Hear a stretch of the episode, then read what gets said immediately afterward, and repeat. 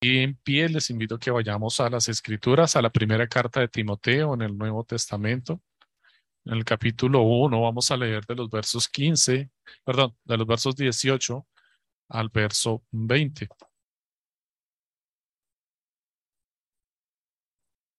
Primera Timoteo capítulo 1 versículos 18 al 20. Continuamos con la exposición consecutiva de la palabra. Ya hemos pasado varias partes en el capítulo 1 y estamos a punto de terminar este capítulo 1.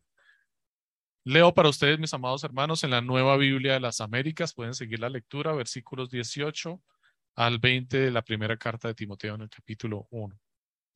Esta comisión te confío, hijo Timoteo, conforme a las profecías que antes se hicieron en cuanto a ti, a fin de que por ellas pelees la buena batalla guardando la fe y una buena conciencia, que algunos han rechazado y naufragaron en lo que toca a la fe. Entre ellos están Himeneo y Alejandro, a quienes he entregado a Satanás para que aprendan a no blasfemar. Pueden sentarse, mis amados hermanos.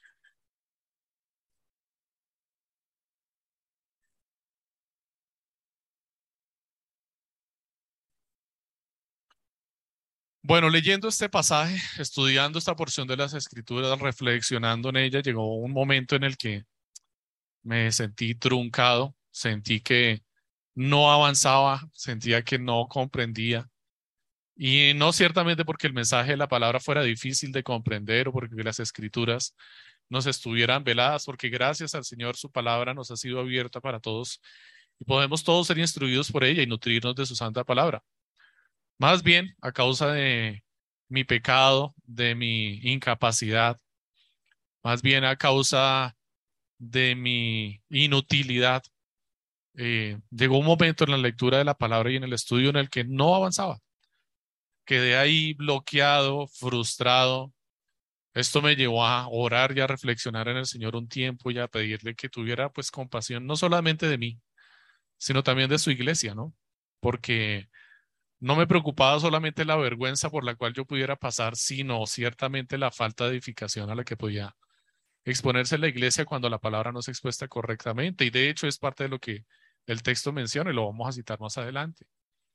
Así es que en medio de este estado de frustración, incapacidad y pedirle al Señor, pues el Señor eh, me mostró que necesitaba humillarme y que no siempre necesariamente necesitábamos trabajar, enseñar o hablar sobre lo que aprendiéramos de la palabra, sino que a veces era necesario que fuéramos y nos apoyáramos en otros hermanos, en otros hermanos que ya han pasado por esto, que ya han estudiado la palabra, que tienen mayor conocimiento, mayor entendimiento, y entender y reconocer que no lo podemos entender y saber todo y que a veces necesitamos apoyarnos sobre los hombros de otros hermanos que ya llevan rato trabajando, entendiendo y aprendiendo la palabra del Señor.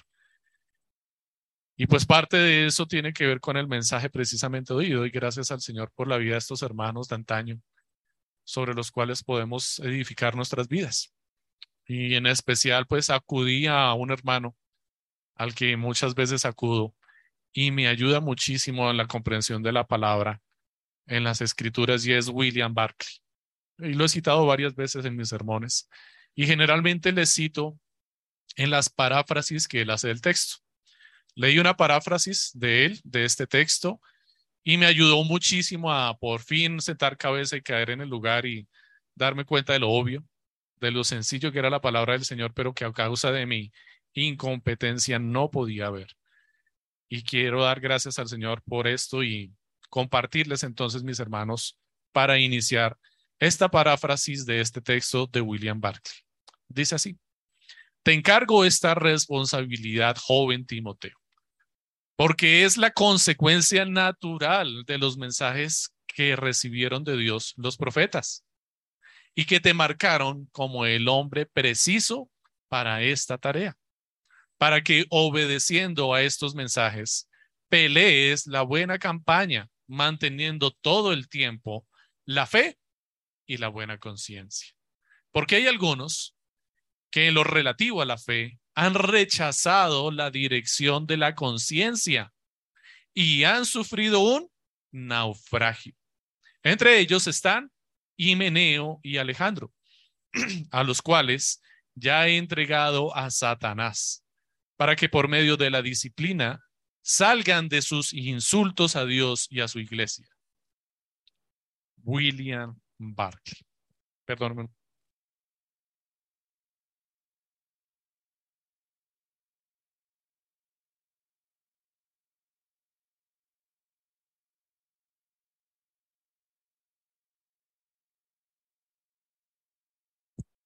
Bueno, en este texto se cita algo que eh, tal vez hayan escuchado anteriormente. Se cita varias veces en la carta de Timoteo, en las dos cartas de Timoteo. Ya hemos hablado de esto en las exposiciones anteriores de la carta de Timoteo, pero aquí se cita con un carácter muy especial, una expresión muy conocida dentro de la iglesia del Señor y se llama el depósito de la fe. Pablo está mencionando aquí o le está encomendando a Timoteo lo que conocemos como el depósito de la fe. Es una ordenanza, es una instrucción, es un mandamiento en el cual se está dejando una encomienda al cuidado de una persona. En este caso en particular, en, la, hombros de Timoteo, pero de forma eh, extensible y de forma clara a través de las escrituras, y lo vamos a ver, se aplica a todos nosotros, el cuidado o el depósito de la fe. Y quiero que recordemos por un momento una de las enseñanzas de nuestro Señor Jesucristo, el Evangelio de Mateo, la parábola de los talentos. En esta parábola de los talentos, el Señor eh, Jesús enseña acerca de tres hombres que eran siervos, empleados de un hombre muy acaudalado, muy adinerado. Sale de viaje este hombre, esperando volver pronto, y les deja sus bienes al cuidado de estos tres hombres, ¿cierto? A uno le deja cinco, talentos, al otro le deja dos talentos y a uno le deja un talento. Y es muy clara la palabra y hace énfasis allí en explicarnos que dice que les deja conforme a sus capacidades. No les dejó de forma arbitraria, sino que conforme a lo que él ya conocía de la virtud y capacidad de cada de estos hombres, les dejó los talentos. Y era bastante dinero, era muchísimo dinero. Al que menos, de hecho, le dio, le dio una fortuna, un talento realmente, era una fortuna en ese tiempo, era muchísimo dinero, así es que no habría pretexto. Cuando este hombre vuelve eh, de nuevo, pues va a pedirles a ellos el depósito, lo que les dejó a su cuidado. Él jamás les dijo que esperaba de ellos que pusieran a producir este dinero, que lo multiplicaran, dejó este dinero al cuidado de ellos. Y no esperaba o no les no, no fue específico en decirles, espero que lo multipliquen y me den más cuando yo regrese. Sin embargo, la palabra dice que estos hombres conocían el carácter de su amo y sabían que él esperaba que ellos fueran productivos, que ellos pusieran a multiplicar este dinero. Y sabiendo esto, sin que se los hubiera dicho, siendo diligentes ellos, dice la palabra que el que tenía cinco talentos se acercó a su amo y le devolvió los cinco talentos y le dio cinco más. Le dijo, mira, aquí está lo que gané con los cinco talentos que me diste, los trabajé, la sudé, la luché y gané estos cinco talentos. Y el hombre se alegró mucho. Igual hizo el que vino con dos talentos y finalmente el que viene con un talento. Explica que tenía claro conocimiento del carácter de su amo y dice, yo sé que tú eres un siervo, un amo, un señor, un hombre que cosecha donde no sembró que espera recibir a cambio y así tuve miedo. Y lo que hice fue esconder el talento bajo la tierra para no perderlo, porque soy un hombre responsable y tenía que devolverte el talento que me diste. Así es que lo guardé muy bien y aquí está el talento que me diste. Y el Señor se molesta, obviamente, porque él expresa cuál era su expectativa, aunque no se lo hubiera dicho, pero él la sabía y pone en evidencia lo que había realmente en el corazón de este hombre, que no era ciertamente temor en realidad, como lo estaba diciendo. La verdadera razón, después de indagar este hombre en su corazón seguramente, por la cual él no fue productivo, no hizo lo que tenía que hacer, es pereza. Y esto fue lo que yo encontré en mi vida también. Y por eso quiero empezar por ahí encontré que muy posiblemente una de las causas, una de las razones o uno de los motivos por las cuales después de ir a leer la palabra, estudiar, leer, leer, leer, leer, leer y llegar a un momento en el que me encontraba frustrado, seguramente era pereza, falta de diligencia, no esforzarme en encontrar en el texto y ver con claridad lo que era obvio, no reconocer el carácter de mi Señor en el texto. Tener que acudir a otros hermanos y al conocimiento de otros palabras, otros hermanos, aunque esto me involucrara estudiar y leer más para poder tener más claridad y entender su palabra. Realmente, cuando buscamos nosotros en nuestro corazón, diligentemente indagamos en nuestra conciencia las causas por las cuales no cumplimos con lo que se espera de nosotros, la palabra que debería resaltar en nuestro corazón debería ser pereza. Realmente somos perezosos. Realmente si no hacemos lo que debemos hacer, lo que se espera de nosotros, no es porque tengamos miedo, como dijo este hombre, no es porque no supiéramos lo que teníamos que hacer, porque dice que la palabra dice que le dio conforme a su capacidad, así es que lo que le dieron era algo que él podía manejar muy bien y lo podía haber puesto a producir. De hecho, el, amo le reclama, le dice, aunque sea hubieras hecho lo mínimo, que era haber dado el dinero a los banqueros para que cuando regresara hubieras entregado los intereses. Pero ni lo mínimo hizo este hombre. Y la causa real que podemos encontrar en nuestro corazón, o por lo menos la que yo encontré con claridad en mi corazón es pereza, falta de diligencia, no esforzarme un poco más, no administrar mejor mi tiempo para poder encontrar el espacio suficiente para seguir indagando más en la escritura y ser nutrido por ella. Y algo así es lo que Pablo le quiere mostrar a Timoteo, aunque no necesariamente con estas circunstancias. Pablo quiere mostrarle a Timoteo unos conflictos que se encuentran en la vida del hombre para cumplir con su deber y le quiere hacer una advertencia. Y le quiere mostrar a Timoteo quién es él y por qué está en esta condición. Pablo le muestra a Timoteo que él es el responsable de un gran depósito, el depósito de la fe que a su vida le fue encomendada una gran cantidad de dinero. Le fue encomendada la palabra del Señor. Le fue encomendada la fe. Y es su deber guardar esta fe.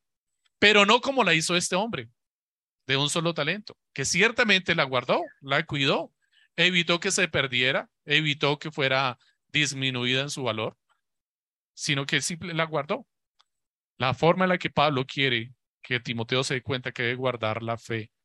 Y la forma en la que el Señor quiere mostrarnos que debemos guardar la fe es como diligentemente la hicieron estos otros dos hombres. Y no es solamente tenerla allí y guardarla en nuestro corazón. No es solamente acercarnos y leerla cotidianamente, sino que involucra unas responsabilidades aún más profundas. Allí mismo la carta a Timoteo, en el capítulo 4, en el versículo 14, Pablo le está haciendo un nuevo énfasis a Timoteo acerca de su carácter y lo que se espera de él con respecto al depósito de la fe, dice el versículo 14. No des, no descuides el don espiritual que está en ti, que te fue conferido por medio de la profecía, con la imposición de manos del presbiterio. Pablo le está recordando allí nuevamente entonces a Timoteo el qué? El depósito de la fe, el don que le fue conferido para guardar la palabra del Señor, para enseñarla. Y le dice, no lo descuides, no te apartes, ten cuidado, puedes tropezar, te puedes apartar sutilmente y finalmente terminar tropezando como lo hicieron Himeneo y Alejandro. Ten cuidado con el depósito de la fe. Lúchala.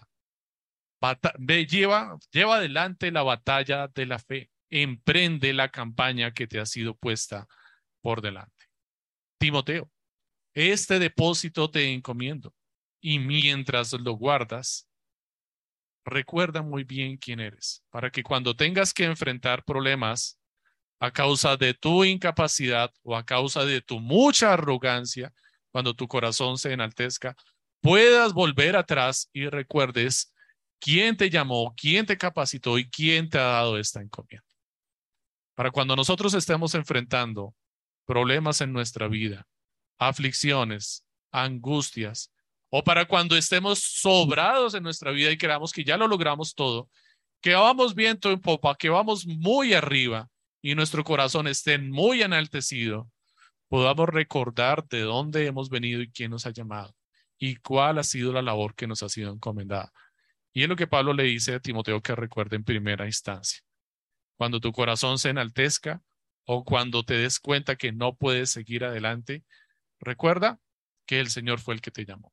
Recuerda que Él fue el que te dio lo que necesitas para seguir adelante, te dio la encomienda, te dio una gran labor, te dio propósito, te dio una labor, te dio un trabajo y además te dio los recursos suficientes y necesarios para emprender esta labor.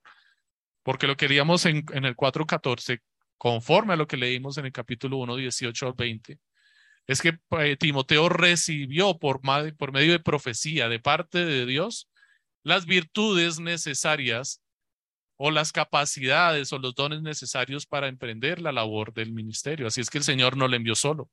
El, el Señor le envió con todo lo que necesitaba. Y además de esto puso a su cuidado una iglesia. Le dio también entonces una iglesia en la cual podía apoyarse, a la cual debía cuidar, pero en la cual también podía encontrar ánimo y aliento para seguir en su labor adelante. Y por último, Pablo le quiere recordar allí a Timoteo que cuando él fue llamado a esta labor, que cuando él fue encomendado en este ministerio, él hizo un pacto delante del Señor y delante de su iglesia. Él fue ordenado delante del presbiterio y esa ordenación que involucra, que fue hecho delante del presbiterio, involucra la imposición de manos del presbiterio y Pablo la cita más adelante involucra que él se comprometió públicamente delante de la iglesia y delante de su Señor a hacer lo que el Señor le había encomendado, a recibir el depósito de la fe y guardar este depósito de la fe, a cumplir con el santo oficio que le fue encomendado. Esa es la, la razón que Pablo le quiere mostrar a Timoteo allí para darle ánimo y aliento a seguir adelante, pero también para impulsarle cuando él crea estar eh, desfalleciendo o cuando su corazón se encuentra altivo. Y recuerde de dónde salió. Pablo quiere apoyar a Timoteo para que continúe adelante con la labor del ministerio, pero quiere además de esto mostrarle lo que puede ocurrir si no cumple con ello. Y hace un contraste.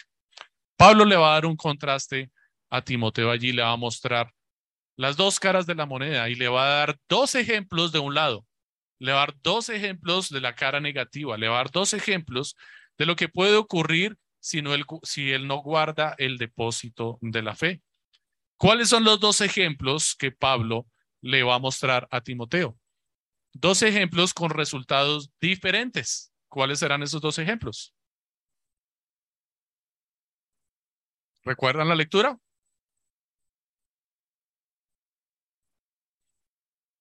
¿Sí? ¿Ya los ubicaron?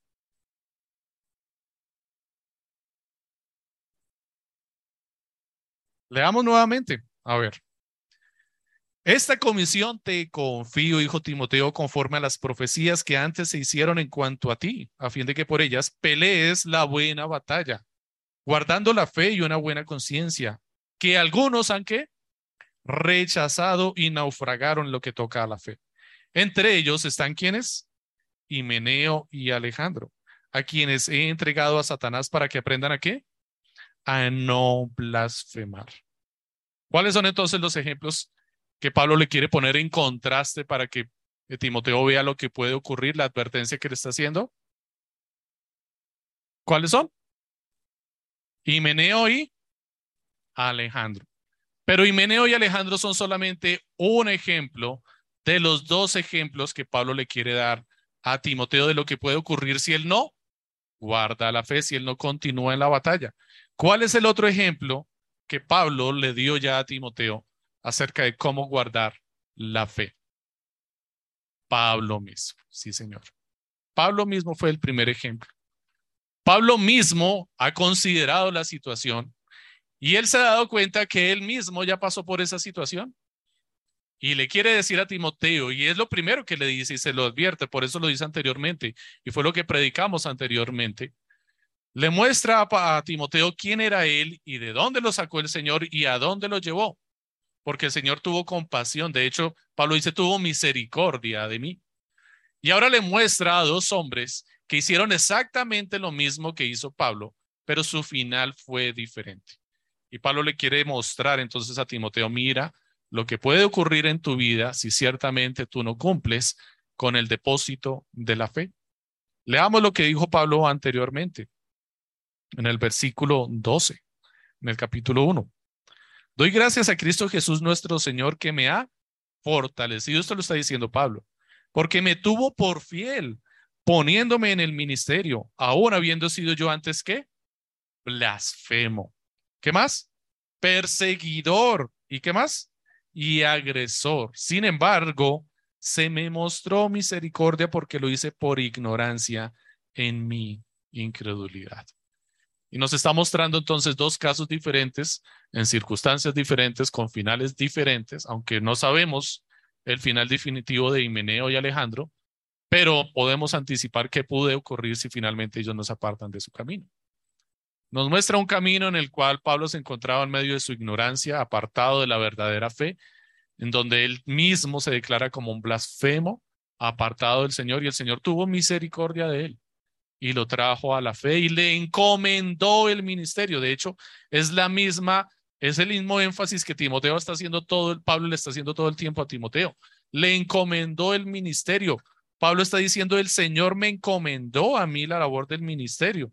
Dice, me fortaleció y me tuvo por fiel poniéndome en el ministerio.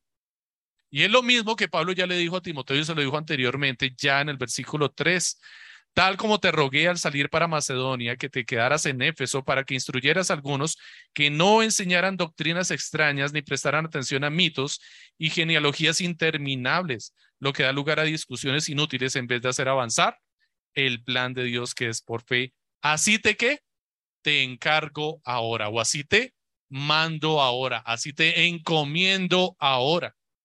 Pablo le dice a Timoteo todo el tiempo en las dos cartas, esta es tu misión, esta es tu encomienda, este es tu depósito, esto es lo que te mando. Guarda el ministerio de la fe, a la cual yo también fui llamado y a la cual no entiendo por qué fui llamado porque antes era un blasfemo. Pero ten cuidado porque allá en la iglesia donde estás en Éfeso hay hombres, entre ellos están Himeneo y Alejandro, que han apostatado de la fe, que han despreciado su conciencia y por causa de haber menospreciado, desechado su conciencia, terminaron apartándose de la fe. Timoteo, ten cuidado. Tienes un llamado que hacer y si no guardas la fe y la conciencia, vas a terminar con ellos. Y esta es la forma entonces que Pablo le está mostrando a Timoteo, en la cual debe cumplir con su deber de cuidar el depósito de la fe, de luchar la batalla de la fe. Así es que el mismo depósito de la fe es luchar la batalla de la fe. ¿Cómo se guarda entonces el depósito de la fe? De dos formas, le dice Pablo a Timoteo. Ahora sí, ¿cuáles son esas dos formas? La primera, ocúpate en guardar qué? La fe. Y la segunda, ocúpate en guardar una buena conciencia. Tener una buena conciencia y tener una buena fe. Guardar la fe.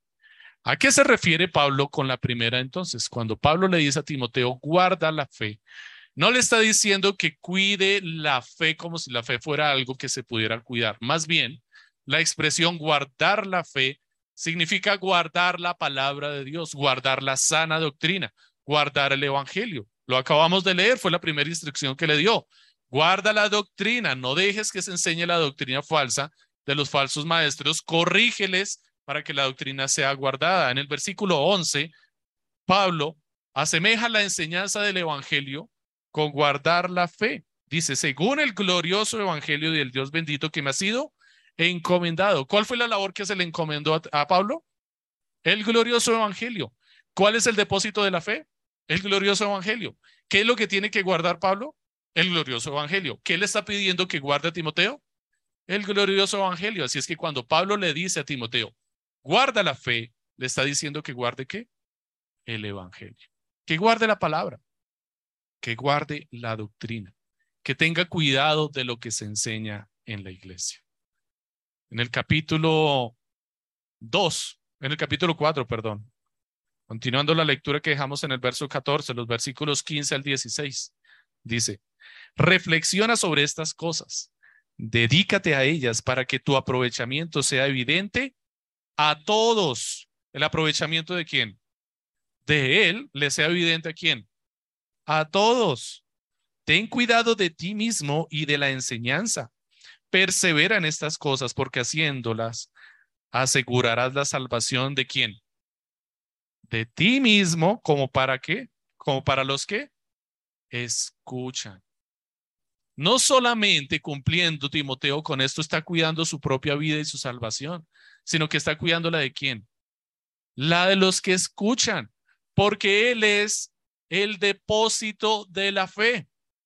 Y quiero que aquí hagamos una analogía que vamos a estar desarrollando durante toda la exposición y la tengamos muy clara. Porque si Pablo le está diciendo a Timoteo que guarde la fe, que él sea, reciba el depósito de la fe, Pablo entonces está tratando a Timoteo como un recipiente en donde debe ser guardada y depositada qué? La fe.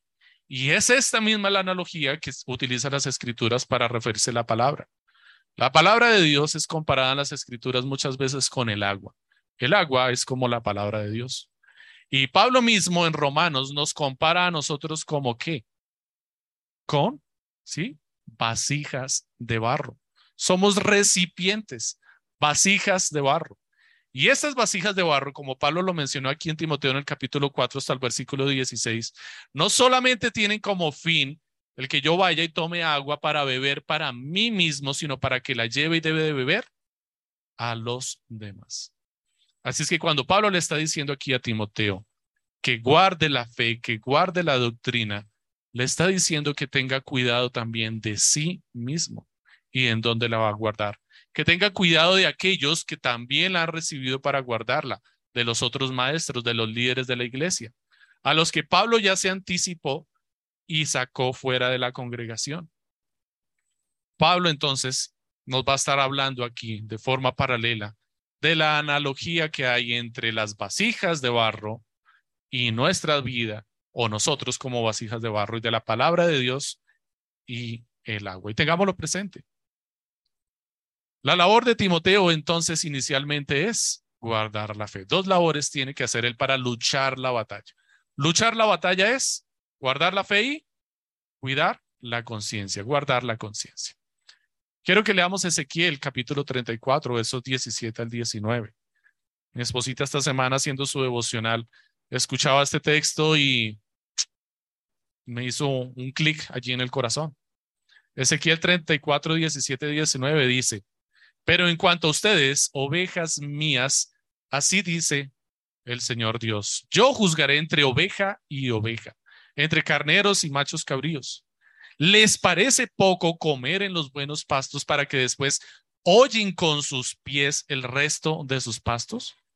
¿O que beban de las aguas claras para que después enturbien el resto con sus patas? Y en cuanto a mí, ovejas, tienen que comer, en cuanto a mis ovejas, perdón, tienen que comer lo que ustedes han hollado con sus pies y tienen que beber lo que ustedes han enturbiado con sus pies. Cuidar la fe entonces es cuidar que la palabra de Dios no sea enturbiada.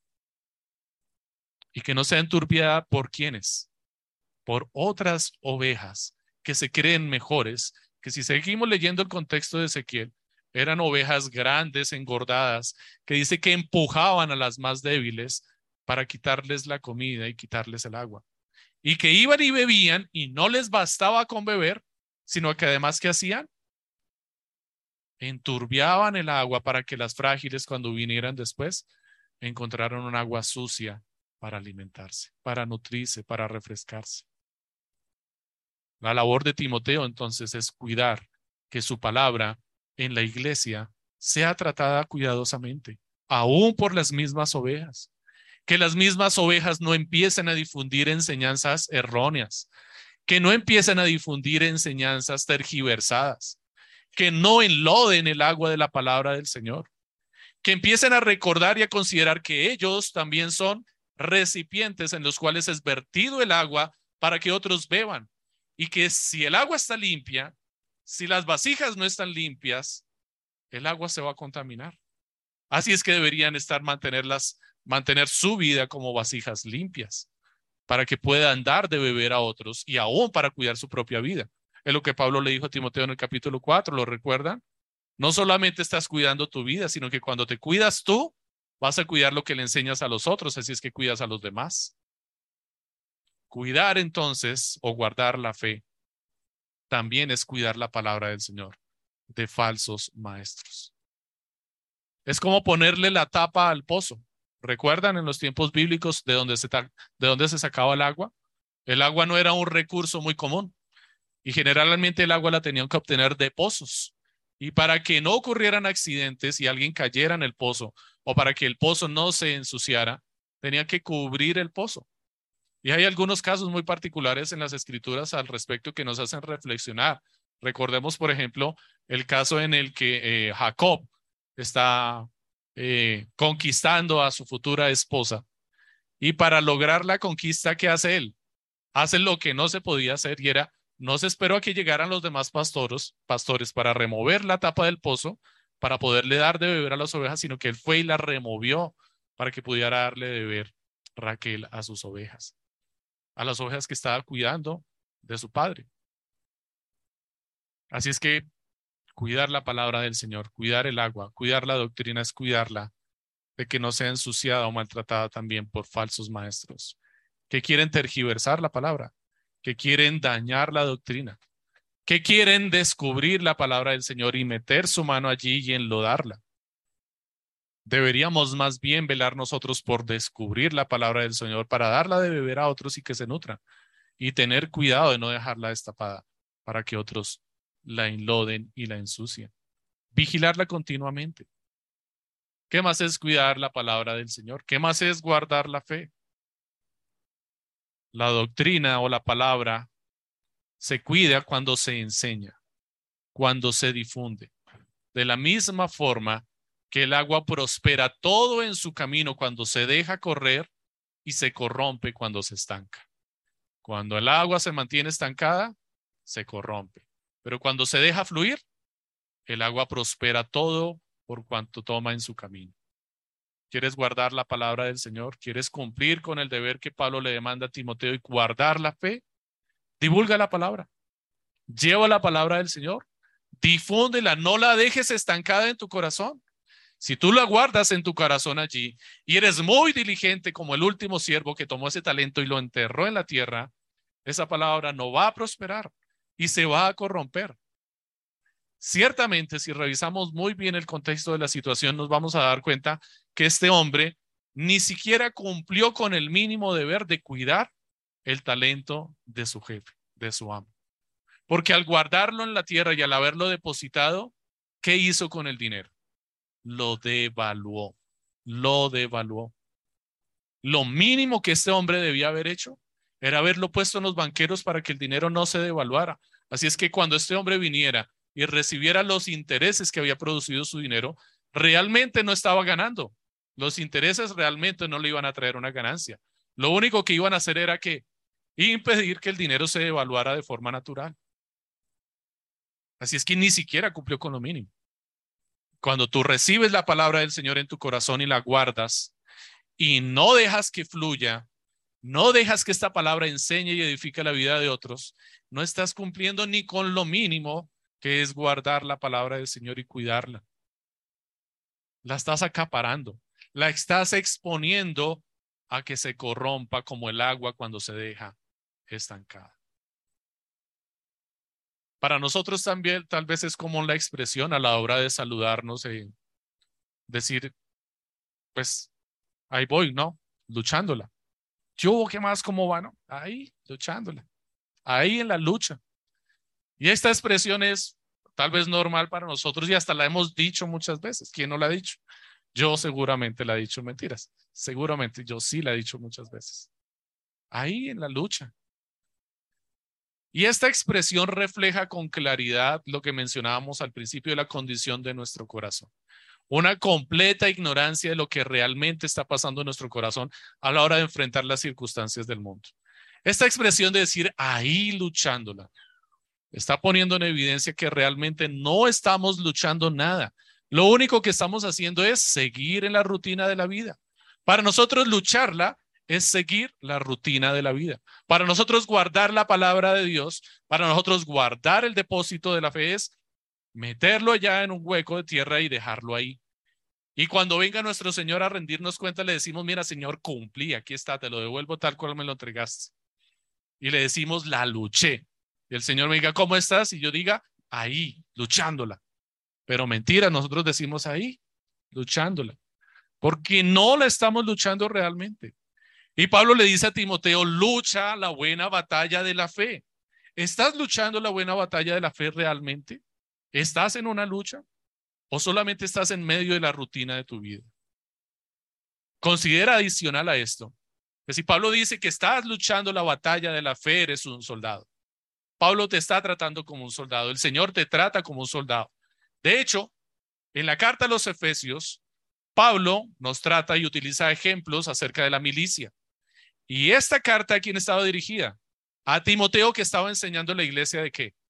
De Éfeso. Esta instrucción Pablo la estaba dando a los efesios. Así, que, así es que para cuando Pablo escribe a los efesios, no está utilizando un lenguaje nuevo ni diferente cuando les habla de carácter militar. Y si nosotros estamos en la lucha, el Señor nos ha provisto de todo lo necesario para nuestra batalla. Y nos ha dado, dice la palabra, ¿qué?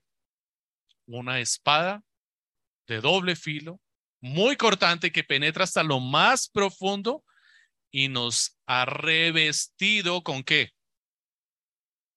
De Cristo. La armadura de Dios es Cristo. Hemos sido revestidos de Cristo.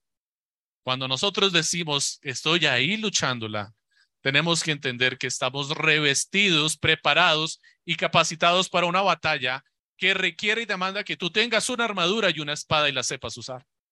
Así es que no te vas a enfrentar a cualquier cosa. Si necesitas una armadura, ciertamente es porque vas a enfrentar a un gran gigante. Así lo vio Saúl y temió en su corazón y dijo, no, este pobre David lo van a acabar. Tome mi armadura, tenga mi espada. Pero David sabía contra quién iba a luchar y sabía el carácter de su batalla y dijo, yo sé que mi batalla es espiritual. Y ese es el carácter de nuestra batalla. Necesitamos hacer frente a esta batalla de carácter espiritual y estar equipados. Pero si ya lo estamos, el Señor ya nos lo dio. No hemos sido revestidos de Cristo cuando nacimos en la fe. No tenemos su palabra, que es la palabra de Dios, que es espada más cortante que el filo. No tenemos con qué hacer frente a la batalla. Entonces ya estamos preparados y capacitados para hacer frente a esta batalla. ¿Qué se espera de nosotros? Que nos mantengamos firmes, dice al final Efesios. Nuestro propósito en la batalla no es vencer porque ya vencimos. Cristo ya venció en la batalla. Nuestro propósito es permanecer firmes. Y es lo que Pablo le dice a Timoteo. ¿Cómo vas a permanecer firme en la batalla de la fe? Cuida la palabra y cuida tu conciencia. El enemigo que estamos enfrentando es formidable, dice Martín Lutero pero más formidable es la armadura que nos ha provisto el Señor.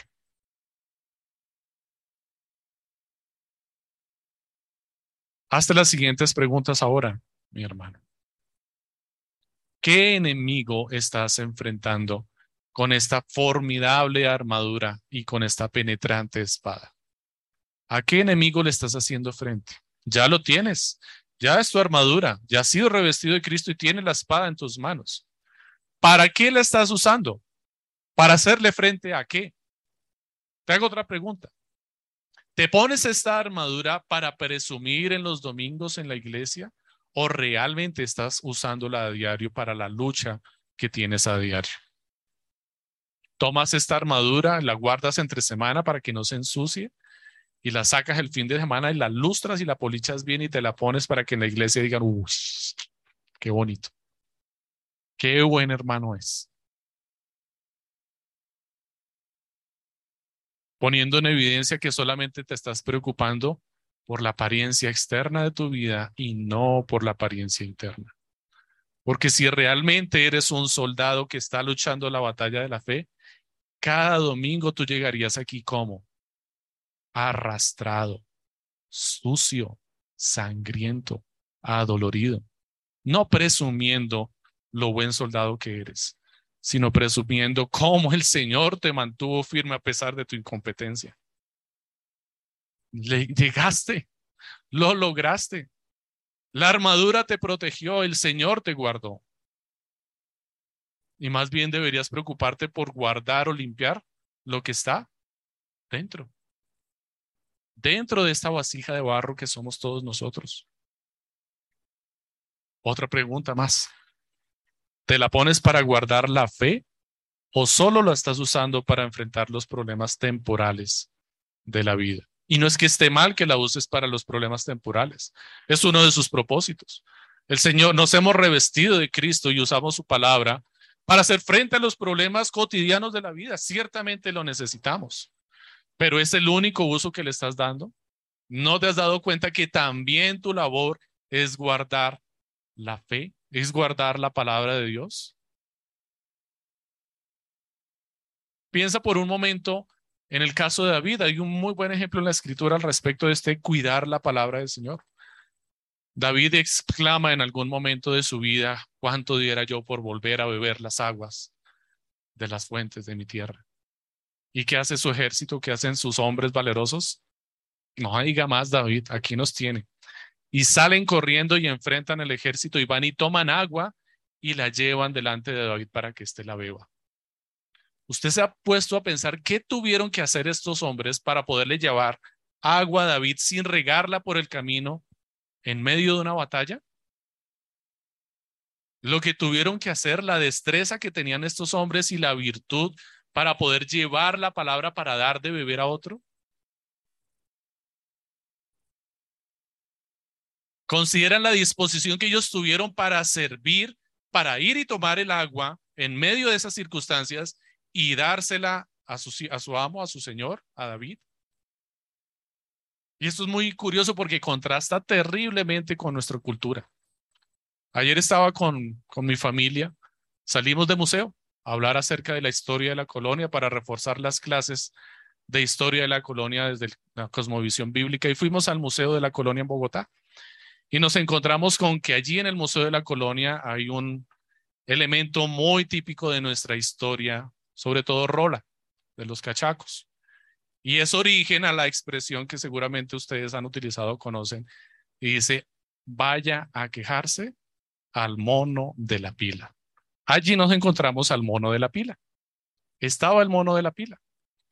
Y la chica que nos estaba enseñando nos recordaba la frase, el origen de la frase, a quejarse al mono de, de la pila, radicaba en que esta era la pila que se encontraba en ese momento de fuente de agua para suministrar agua a la ciudad.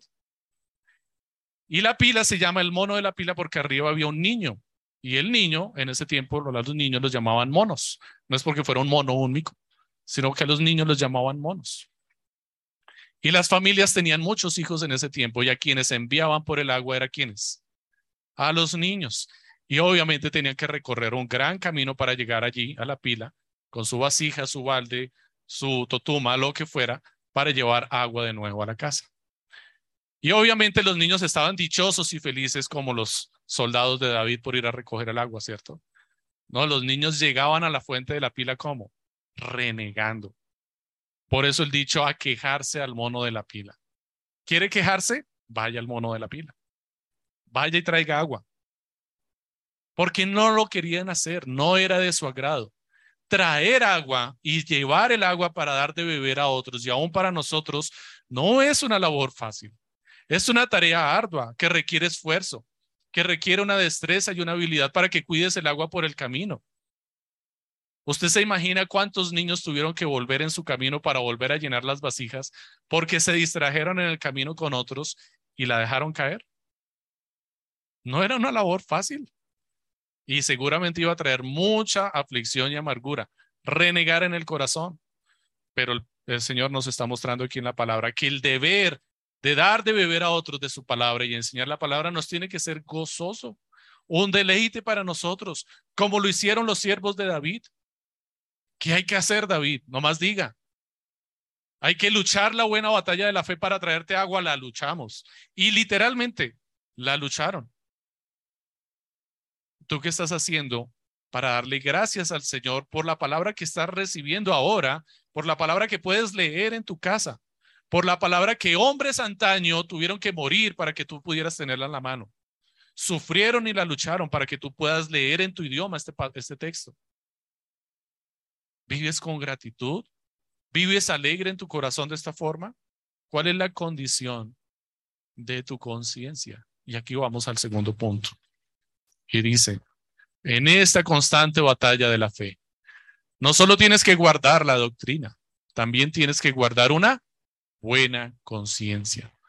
De hecho, fue por causa de desechar sus conciencias que naufragaron Himeneo y Alejandro. ¿Qué hicieron estos hombres? Desecharon su conciencia. ¿A qué habíamos asemejado nuestra vida interior anteriormente? A la parte interna del vaso. Nosotros somos pues vasijas de barro y nuestra parte externa es nuestra apariencia, el vaso por fuera, y el vaso por dentro, donde es depositada la fe, es nuestra conciencia. Es lo que hay en tu interior, es tu mente, tu entendimiento. La pregunta aquí es, ¿cómo mantienes tu conciencia para que tú mismo bebas la palabra del Señor y des de beber a otros? ¿Tienes una buena conciencia? Tener una buena conciencia es tener concordancia entre la fe que proclamas, la palabra que predicas y la vida que llevas, la vida que tienes, tu vida privada y tu vida pública. Porque muchas veces nuestra vida privada y pública no tienen coherencia. Delante de los demás tenemos una armadura, una armadura reluciente, pero por dentro estamos sumergidos en nuestros pecados.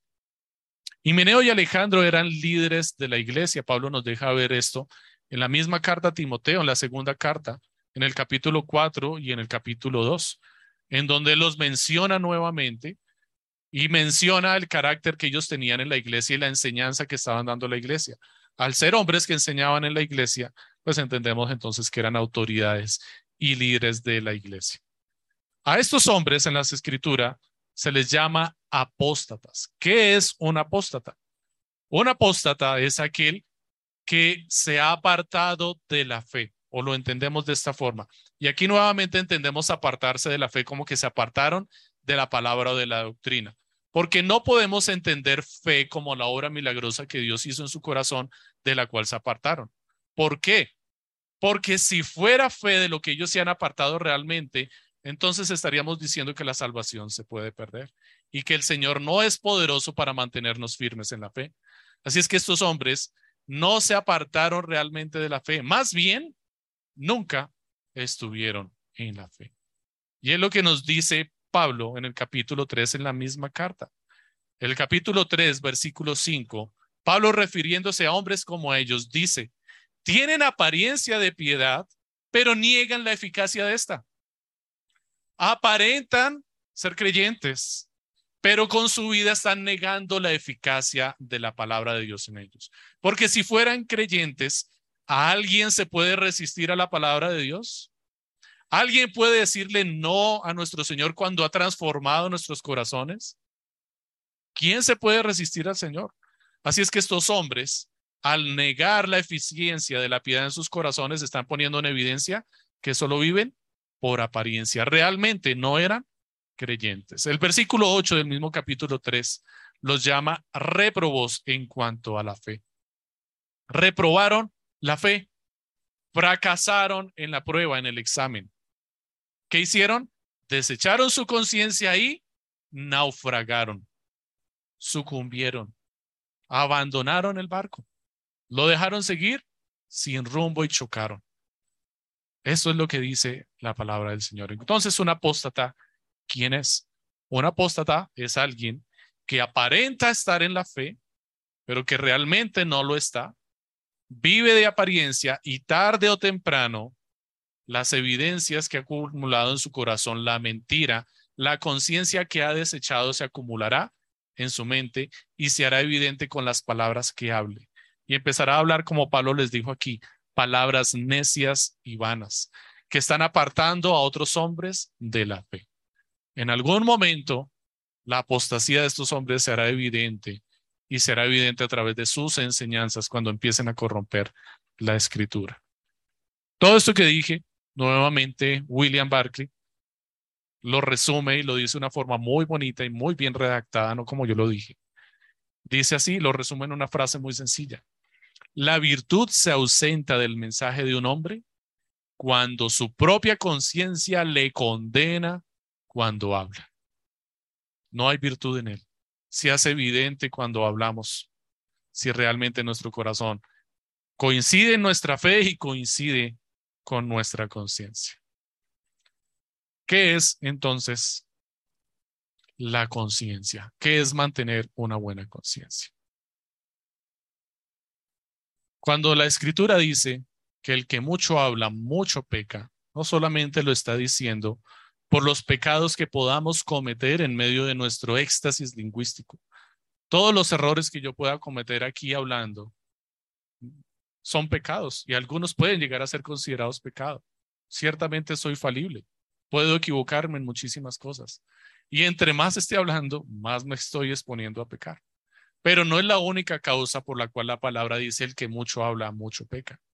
La palabra dice y aclara que también se menciona esto, porque cada palabra que sale de nuestra boca también nos juzgará.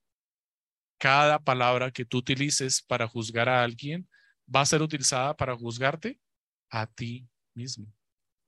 Así es que cuando tú no tienes consideración de los oyentes, no consideras su condición y de su estado, y vas con dureza, pecas porque de la misma forma vas a ser tratado. Y cuando te traten de la misma forma, no lo vas a tolerar, no lo vas a soportar. Quieren que te den un trato preferente, pero tú no le diste un trato preferente a los demás. Y es lo que Pablo hizo al principio, ¿no? Por eso lo leíamos. Antes yo fui blasfemo. ¿Qué hizo él? Tuvo consideración de aquellos a quienes iba a disciplinar y él mismo se expone como lo que era antes. Para que cuando llegue el momento de ir a apretar los tornillos, él lo pueda hacer con compasión y pueda decir, mira, Señor tuvo compasión de mí, pero hasta aquí llegas. Si tú no te arrepientes y cambias, lo siento mucho. Nuestra buena conciencia entonces nos conduce a actuar conforme a la doctrina que nosotros enseñemos. Si en el estudio de la palabra el Señor me confronta con un pecado, cuidar mi conciencia es actuar según la demanda de la escritura y arrepentirme.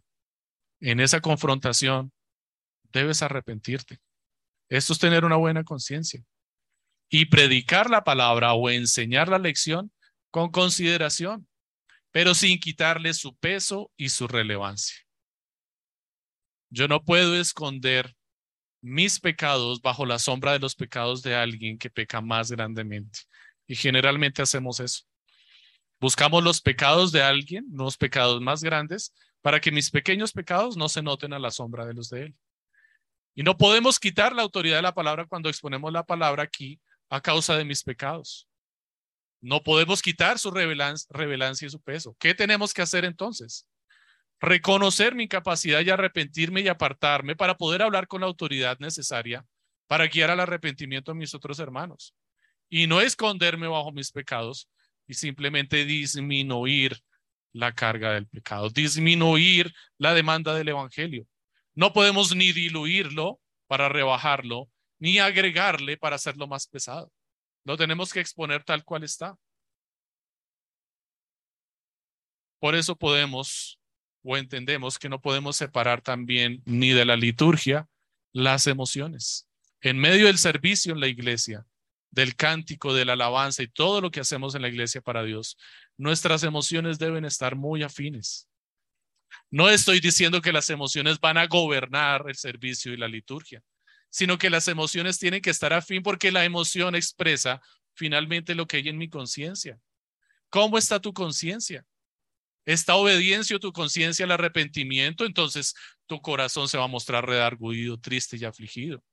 Y si estás cantando una canción que te lleva al arrepentimiento y al confesar tu pecado, pues no lo vas a cantar con dureza en tu corazón tu emoción tiene que ser afín y eso es tener una buena conciencia. Cuando tus emociones están acorde con el llamado del Señor.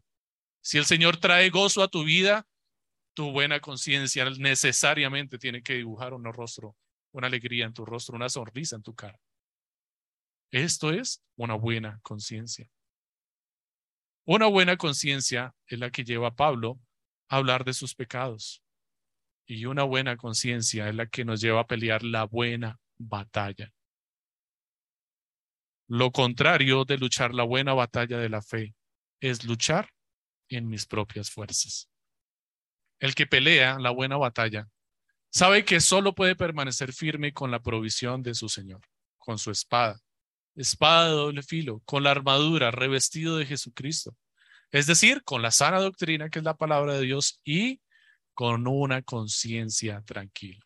Si estás revestido de Cristo, tienes una conciencia tranquila. Luchar en mis fuerzas, al contrario, es ir con mis propias armas, con mi experiencia y apoyarme en mi propia prudencia. Y apoyarnos en nuestra propia prudencia, dice la palabra, que es como apoyarme sobre una qué? Caña quebrada. Si yo me apoyo en una caña quebrada, ¿qué pasará? Se romperá y traspasará mi mano. Serás avergonzado. Apóyate en la prudencia del Señor. Mateo 23, 26. Y aquí empezamos a cerrar la analogía que mencionaba al principio.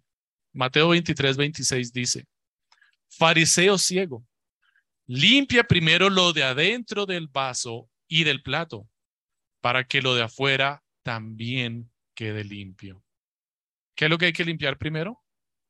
Lo de adentro del vaso, para que lo de afuera quede limpio.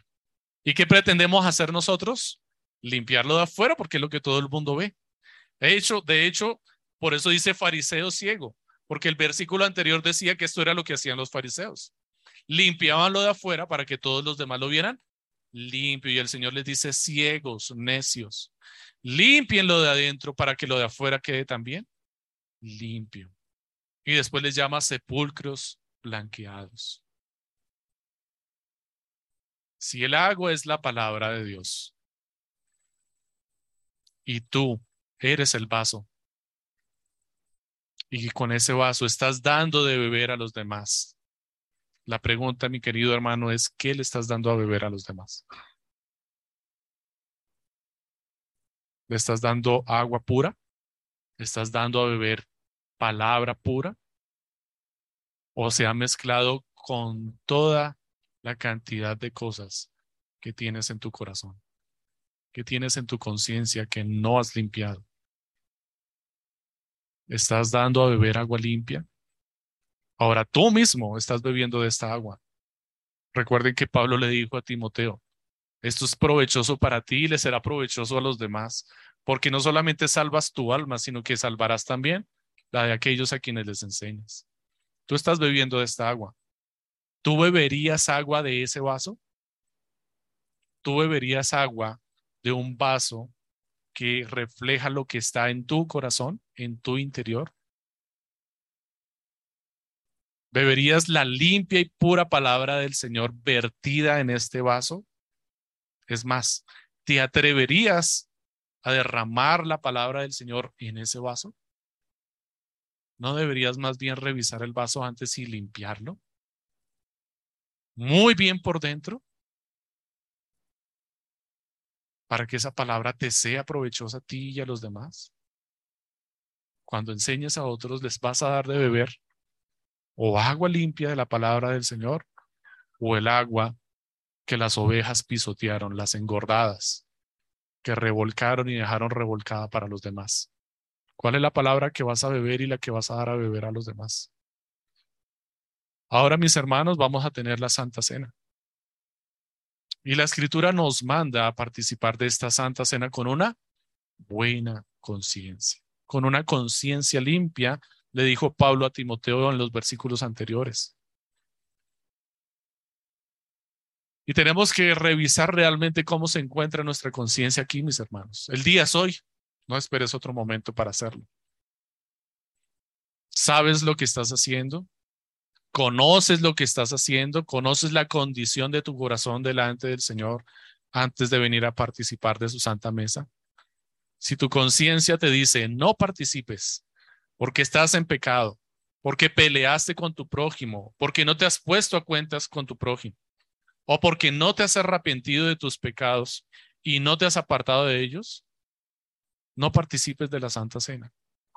Pero si la vergüenza te puede más, y el que gobierna tu corazón es el que dirán, y le dices a tu conciencia, no importa, no exagere, tranquila, y quieres acallar tu conciencia, tu corazón se va a empezar a, ¿qué dice la palabra? A endurecer. se va a empezar a endurecer, se va a volver como una costra. Nuestra conciencia se empieza a apartar porque estamos haciendo lo que hizo quién? Himeneo y Alejandro, que cogieron su conciencia y les decía todo el tiempo y ellos dijeron, y no la soportaron más y la desecharon, dice la palabra. Y por desechar su conciencia, ¿qué ocurrió? Naufragaron en cuanto a la fe. Considera que la necedad de nuestro corazón, de nuestro corazón al acallar nuestra conciencia, es como lo que dice Pablo cuando dice que daban coces contra el aguijón. Si tú tomas una aguja y te pinchas un dedo al principio, te causará dolor. Y es muy bueno que te duela. Es muy bueno que te duela cuando te pinches la primera vez, porque significa que tu conciencia está funcionando muy bien. Y tu conciencia te está diciendo, eso está mal, no lo vuelvas a hacer. Pero si tú callas tu conciencia y le dices, no, no duele, no es verdad, no digas eso y te pinchas una vez más y otra vez y das cosas contra el aguijón neciamente muchas veces, tu dedo se va a endurecer y se va a formar un callo. Y ya no te va a volver a doler más cuando te pinches. Y habrás desechado tu conciencia y tu corazón se habrá puesto duro como el callo de tu dedo. Y ya no te va a volver a doler. Vas a pecar y no te dolerá. Reincidirás en tu pecado y no importa. Y vas a tomar tu conciencia y dices, esto ya no sirve para nada. Adiós y serás como si estuvieras en el barco de la fe y hubieras dejado el timón y hubieras dejado ese barco de la fe a la deriva. Finalmente encontrará una piedra en el camino y como nadie le está dirigiendo, tu conciencia saltó del barco y nadie está dirigiendo esa fe, el barco chocará y serán grandes los estragos y grande la pérdida, dice la palabra del Señor. Sin embargo, el Señor da esperanza. Y nos dice que mientras haya vida y tu vida se haya salvado, aunque grande haya sido tu pérdida y tu ruina, si eres zarandeado en el mundo, si fuiste entregado a Satanás y vuelves a la tiranía de Faraón y Faraón te muestra lo necio que fuiste realmente al volver otra vez al mundo y te arrepientes y vuelves al Señor, el Señor te recibe. Y fue el propósito por el cual Pablo los entregó a Satanás. Satanás significa entonces, o entregar a Satanás, ¿qué significa? Dejarlos en su necio corazón, que sigan por su necio camino para que se aparten de sus pecados, para que vean lo que es bueno, para que sepan lo que significa su necedad y se puedan arrepentir y se aparten y vuelvan al Señor, para que aprendan a no blasfemar. Aprender a no blasfemar. Aquí es entonces realmente aprender. Aprendieron la lección y vuelven arrepentidos al Señor. Vuelven al Señor de la gloria. Ahora entonces, mis hermanos, que participemos de la Santa Cena, reflexiona, medita en tu corazón, limpia tu conciencia, cuida la palabra del Señor y disfruta de las bendiciones que el Señor nos ha concedido en su gracia, porque hemos sido revestidos de Cristo nuevas criaturas somos, preparados para la buena batalla de la fe. Mantente firme. Oremos al Señor.